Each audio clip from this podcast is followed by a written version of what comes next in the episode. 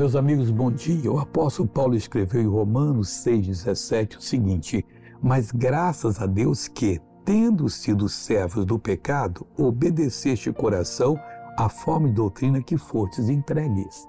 Deixa eu falar com você que era uma pessoa serva do pecado, aceitou Jesus e a sua vida mudou. E você hoje é uma nova criatura. Eu lhe pergunto, você está obedecendo, como ele diz aqui agora, de coração à forma e doutrina que fostes entregues? Deus entregou a você a doutrina do Novo Testamento. Não falta nada nessa doutrina para lhe preparar para a eternidade feliz. Mas não só para a eternidade, para no dia a dia você poder resistir uma doença, mandar o mal embora, abençoar uma pessoa e Deus operar. Agora, se você não entregar de coração a forma de doutrina que você foi entregue, ou meu irmão, se não obedecer de coração, você não vai ter esse sucesso na vida.